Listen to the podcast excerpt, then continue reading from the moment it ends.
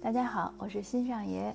今天呢，在我们这个说加拿大的栏目中呢，我想和您分享一个普通的移民故事。为什么是普通呢？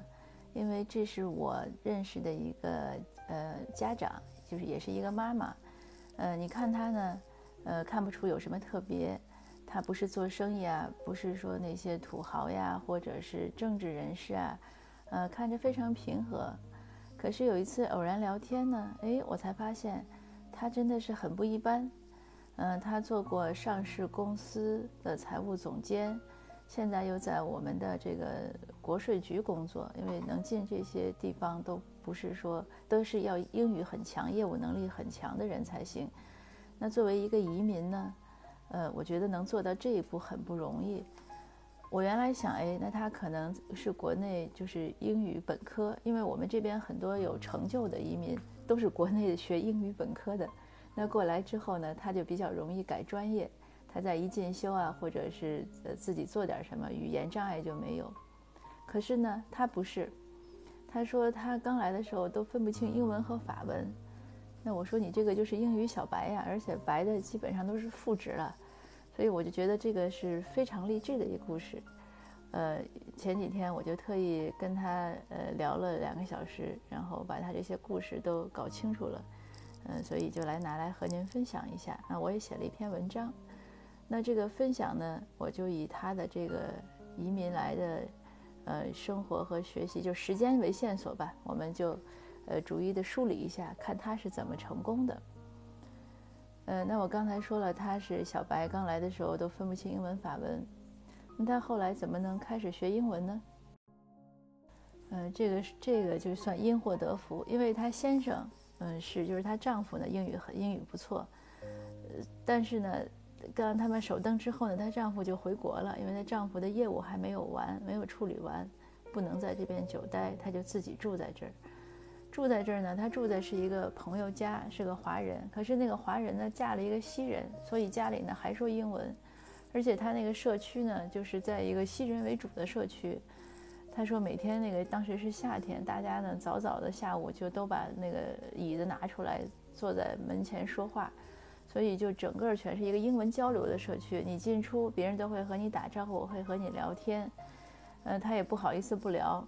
所以慢慢的就是逼着自己，从刚开始 say hello，然后到一点一点学。他甚至于呢，那个朋友呢有个两岁的孩子，他甚至于就是这个两岁的孩子都是他的英文老师。所以你可见他当时的英文基础有多就是多么薄薄弱吧？那个孩子会说一些英文单词儿，哎，他也跟着说，就像小孩那种说话嘛。那他就是这样的一点点来。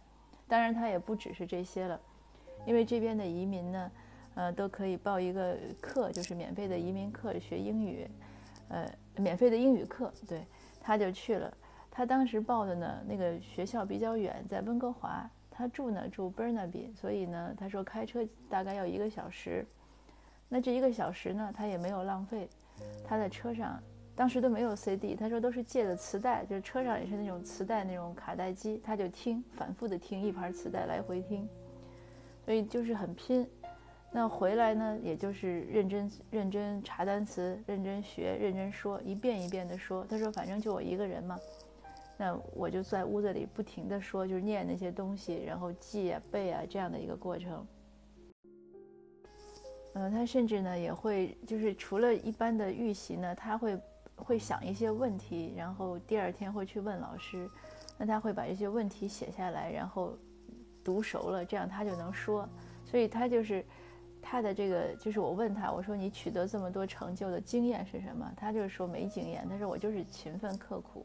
他说一般的人，如果你能下来我这个苦功，谁都可以。所以我觉得他的经验第一条呢就是勤奋刻苦。他一般都是学的，人家说反正睡觉嘛也没有太早，十一二点，有的时候一两点。但是刚开始的英文课他不用那么辛苦，后来他去上 college 的时候是比较辛苦。那他这样呢？就是上了几个月的英文班之后呢，呃，就毕业了。老师就夸他说他是他们班里进步最快的。他毕业之后呢，他班里原来有一个中国的同学，也是个华裔的同学。那个女生家里呢开一个工厂，然后女生就说：“哎，我觉得你就是看，肯定是看他这个很勤奋嘛，又很聪明，说你到我们工厂去上班吧。所以这样他就很幸运的找到了第一份工作。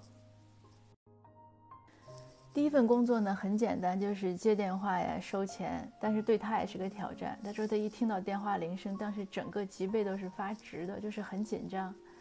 嗯，这样的也是一点一点，就这个艰难的我就不讲了。就是做了一年多，做了一年多呢，按说呢，其实这就是我认为是他的第二条经验。他为什么能成功？按说一般的移民呢，如果说，呃，英语这么差。觉得能拿到这个工作就不错了，很多人呢就不会再再去呃进修了或者怎么样，很多人就开始享受生活了。因为加拿大这个社会环境真的是，就处处都是鼓励你享受生活，朋友啊、邻居啊、你认识的人啊都在享受生活，嗯，所以我觉得他的能成功的第二步是他肯迈出新的一步。呃，这个时候呢，就是她做了一年多，可能有两年的时间，她丈夫呢过来了，她丈夫就是彻底结束了中国的工作，也过来定居，而且她丈夫来了呢，就找到了一份政府工，所以在这样的情况下，她很还很肯去读书，肯去精进，我觉得是非常了不起，因为这个时候她已经三十多岁了。那一般的人呢，又有丈夫又过来，然后又有工作，那太太呢肯定是觉得，哎，在家生个孩子吧，然后带孩子。很多女性都是走了这一条路，就相夫教子嘛，有时候可能生不止一个嘛，因为这边也鼓励你多生，他至少没有那个政策不让你生，所以一般的人都会走那一条路，但是她没有。她反而呢，她丈夫呢就很支持她去学习。她丈夫就问她说：“这是你想过的人生吗？”她说：“不是。”她说：“我不想在这个工厂里就这样一辈子，因为她原来在国内呢也是一个私企，做到了高管，就是管的事儿啊、操的心啊都不一样。所以我觉得有时候人不甘心不是个收入问题，是他的能力的问题。她觉得我应该不止于此。那她丈夫就说：“那就去，那你就去上个学，你选个什么专业。”所以后来他们选定了，呃，他就帮他选了一个会计，他也愿意做会计。为什么呢？因为他说他觉得他算数字的时候最有信心，语言不好嘛，那他觉得算数字别人都夸他，但是我觉得这个挺好，而且和管理也相关，所以他就完全从就是从白茬儿开始学了个会计，因为他以前并不是做会计的。学会计这个过程呢，他是分了两步。他先走，就是上了一个所谓的专科 diploma，然后去工作，然后在工作期间呢，他又修完后面的学分，就拿了一个会计的本科。我问他为什么，所以我觉得这是他第三条经验，就是会规划。因为他说我我要学会计，我不是说就是在公司做个会计，那也没意思。他说我要考一个证，所以他就选了一个当时最难的一个会计的一个证，那个证呢就要求你是。呃，既有会计的本科学历，又有工作经验，所以他怎么办呢？那他想，我如果一气儿读完了之后，我再找工作又耽误时间，所以他就选了这条路。因为当然我说的很简单，但是他当时咨询和做这个决定也是费了一番功夫。他说搞了一个星期搞清楚这个事情，他就决定是这样。另外还有个额外的好处，就是一般在公司上班的很多大公司，他是支持员工去进修的，所以他。当他去了那那个公司上班之后，他后面那一半的学历，就是从专科到本科那一半的学分去上的时候呢，都是公司给他报销的学费，所以就一举两得。那他拿到 diploma 之后呢，就是拿到那个专科学历之后，他说当时他就找到了工作，因为他这个就是勤奋。他晚上学习完了，很晚了，他就溜一眼那个工作网站，哎，看到有人刚 post 出去，那是凌晨两点，所以他那个。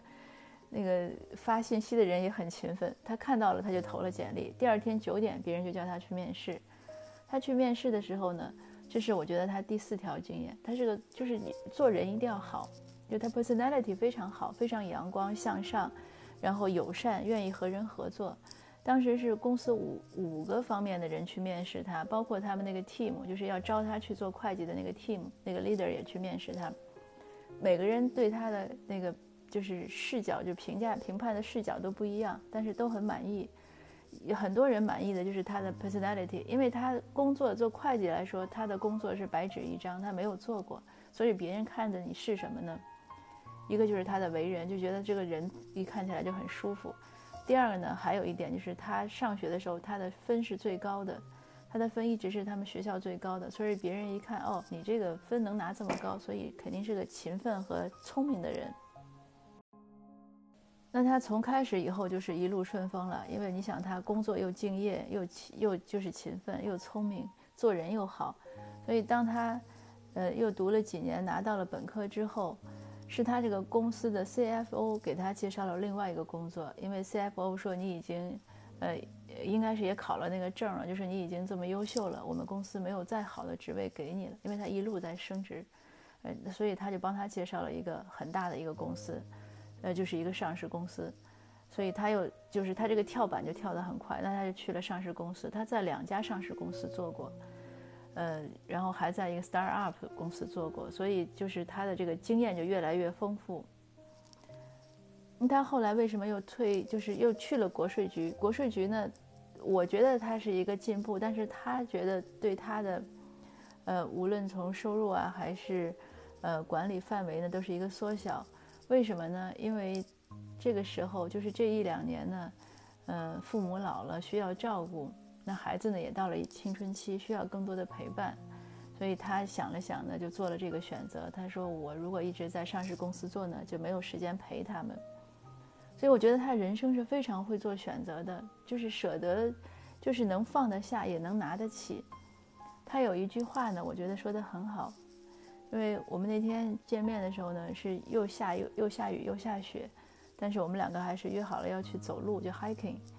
嗯，就说到温哥华的天气，他就说，他说我觉得其实没有什么天气本身没有好坏，天气就是那样，只是看你是不是穿对了衣服和要去做合适的事情。所以这句话真的是很精彩，而且也反映出他的心态，嗯，就是积极做选择。